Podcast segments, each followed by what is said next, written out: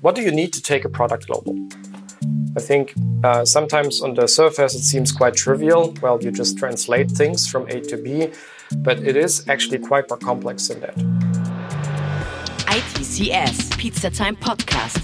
Cheesy questions and juicy answers for the tech community. Hi und willkommen zu einer neuen Episode des ITCS Pizza Time Tech Podcasts. Heute mit dem spannenden Thema der Softwarelokalisierung.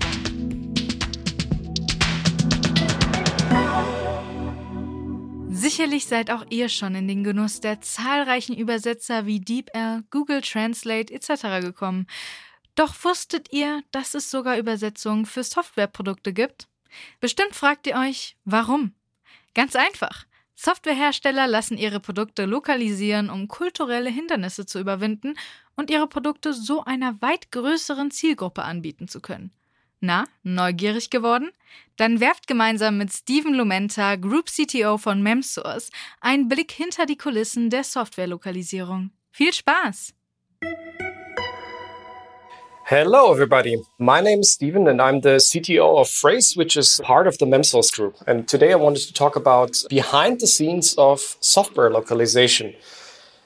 And what does it mean specifically? So, um, give you a rough overview and idea what are the topics today. First, a little bit of background about the Memsource group and our products to just contextualize what I will talk about. Then I will describe a typical translation workflow because that's our core business, helping you translate things and showing you what challenges we need to solve to build a complete translation suite. And then two more very brief, very, very high level technical examples on how we approach specific technical problems. The one is about how we utilize GraphQL for engaging user experiences and an AI example, how we use AI to optimize workflows and costs. I think in the description I said whirlwind. Whirlwind means this is super fast and quick. I think all of these topics would deserve their own talk. But the end goal would be to give you an idea what it means to tackle translation challenges, localization challenges. And actually, I, I think there is a lot of interesting technology behind it we need to solve and work on on a daily basis. So, what's the Memsource Group? We provide the most comprehensive solution for taking digital products global and that means, in a nutshell, we help you translate, localize your content. I think that goes from very small scale, your own website that you want to roll out to different countries, to whole manuals, booklets, and a lot of long form text as well. There are two core products behind it, which is the Phrase product, which is focusing on software localization. So the core products are like mobile and websites, but it could also be your in-car navigation system, anything that you interact with and that you see in your native language, we support translating. I like to call it a Git for translation, so it allows you to pull and push translations and work within a team in it. So the whole workflow is mostly automated. So we allow running asynchronous jobs. There are parts of machine translation. There are developer friendly APIs behind it. So you can do you know integrate it into your own CI/CD workflow, and um, overall generally integrations with the toolings you will use in a technical you know product or engineering organization like GitHub, Jira, Figma, and so forth. And of course, at the core of it is an editor. And our other product is Memsource, which is a full translation management system. It allows you to translate any document and it's a comprehensive translation management system. It includes even more integrations. Uh, it is uh, 30 plus and has a full suite of linguistic tools integrated. So I imagine that most of you have not worked as translators or probably are not familiar with some of the terminology that we're using there, but uh, some terms is like translation memory is a functionality, glossaries, um, term bases, and of course quality checks to verify that you have a good translation. And there is also on the automation side of things, we have something which we call Memsource Translate, which involves different AI functionality to help you translate better, um, which ranges from something that I will describe later, which is called non translatables, to full machine translation engines. And now some statistics about the Memsource Group. Memsource, the company, was founded in 2010, and the Phrase company was founded in 2011. And we finally joined forces this year. It means we formed the MemSource Group this year, which combines both product, MemSource and Phrase. We're processing up to a billion words on a monthly basis, support over 500 languages. The fun fact is there are, I think, over 6,000 languages in total in the world, but we support the most used ones. We are something, I think, a bit over 200 employees, um, of which are roughly 100 in engineering. We are headquartered in Hamburg, Germany, and in Prague, the Czech Republic, but also have offices in the US, Asia, Japan, but also very remote friendly. So I'm sitting in Berlin right now. And we have overall 29 nationalities on our team, which is also a nice number. So let's start describing a translation workflow. What do you need to take a product global? I think uh, sometimes on the surface it seems quite trivial. Well, you just translate things from A to B, but it is actually quite more complex than that. It usually starts with the idea so you want to reach new audiences globally and you want them to let them use your product. Let's call it your uh, your new mobile app are in their native language. And then you realize you have probably a CMS system running or you have your own homegrown system running. It can be any kind of technology, but you want to integrate now some form of translation service with your existing system. So, okay, so that's the challenge, right? Uh, and you have your own formats there as well. Okay, how do you do that? Then it goes further. You want to coordinate translation services among translators, you have product managers involved, you have designers involved, and potentially other teams, and of course, developers. I didn't mention it here. So, depending on the size of your company, there can be over 100 people involved to translate things, right? And that is a high overhead. And of course, as with all good things, you want to make sure it has the highest quality possible and no, you know, mistakes in the translations. Of course, you want to automate the mundane and repeating tasks. Of course, it's always the same thing. You want to save time, but you also want to reduce human error. And last but not least, do it fast. So, how does that map now to technology? So, when we talk about integrations, you need to integrate and orchestrate with all kinds of different APIs and systems with high reliability and performance which is in a nutshell a distributed system problem between all kind of sometimes good performing and not performing actors. You need fast intuitive interfaces so that teams can rely on, you know, translators use our tools on a daily basis, sometimes up for hours, and you need to make sure that they have the greatest experience possible. And you can do this with good front end technology, with a good UX, good design to make their life pleasant and their job pleasant. Yeah if we want to make sure that everything has the right quality, this is sometimes an interface problem, but at the same time, you can use AI for this.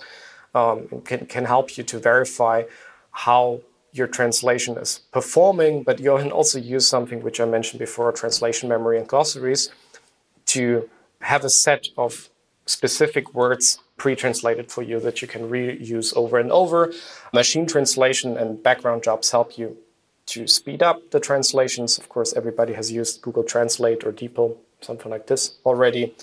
And when we say do it fast, of course, we mean do it fast, but you know, you also need to do it reliably. So you need resilient services, some form of you know DevOps culture that allows that you have um, high site reliability and high uptime. Because, as mentioned before, people use our tools daily basis to get things done, and of course, we need to ensure that all of this is functioning as expected. And to give you two very short examples of what that means in practice and how we leverage different technologies to deliver our translation services, I'll start with the example of GraphQL for intuitive interfaces. We went out and say like, okay, we have to review our UX and make sure the experience is very readable, but also snappy, that the interface is moving fast, but also hides the complexity of translation behind the interface so again that translators can focus on the job at hand and we set out okay let's see how we can improve our editor and rebuild it so but the challenges were we need a rich client-side experience and we're looking for you know, deep query capabilities. Sometimes we have deeply nested keys we have to get at, and ideally the clients and our front-end clients can do this easily. But also, as a company, wanted to have autonomous teams that can move independently on this. So you don't have to wait for someone to throw some code over the wall, as they beautifully say. And at the same time, you know, we cannot stop the world and rewrite our whole editor. So we wanted to make sure that there is no interruption in the existing uh, operations that we have. Some of you already have experienced that.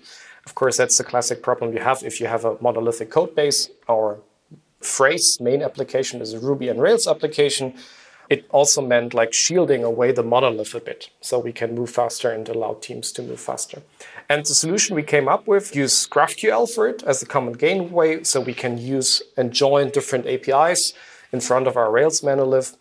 Wanted to reuse Vue.js for the front end. We are very happy using the Vue.js component system.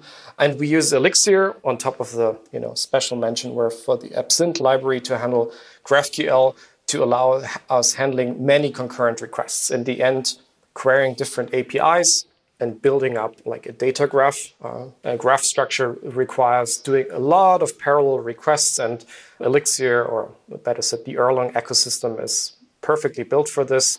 But what we get out of it as well is a, is a nice schema and the possibility to only query what we want and what we need, so that reduces bandwidth. We have a nice data separation per visual components that you could see before. So all of these little components have their own data layer, so to say. And we can also heavily optimize caching and queries to ensure that we have a good look and feel and also that the interface feels fast. The second very high level example is how we leverage AI and NLP for non translatables. So, what are non translatables? Probably let's start there. Formulas, for example, are non translatables. Our dates are non translatables, or currency. So, everything which uh, you will find in a text which doesn't have a you know, representation in another language.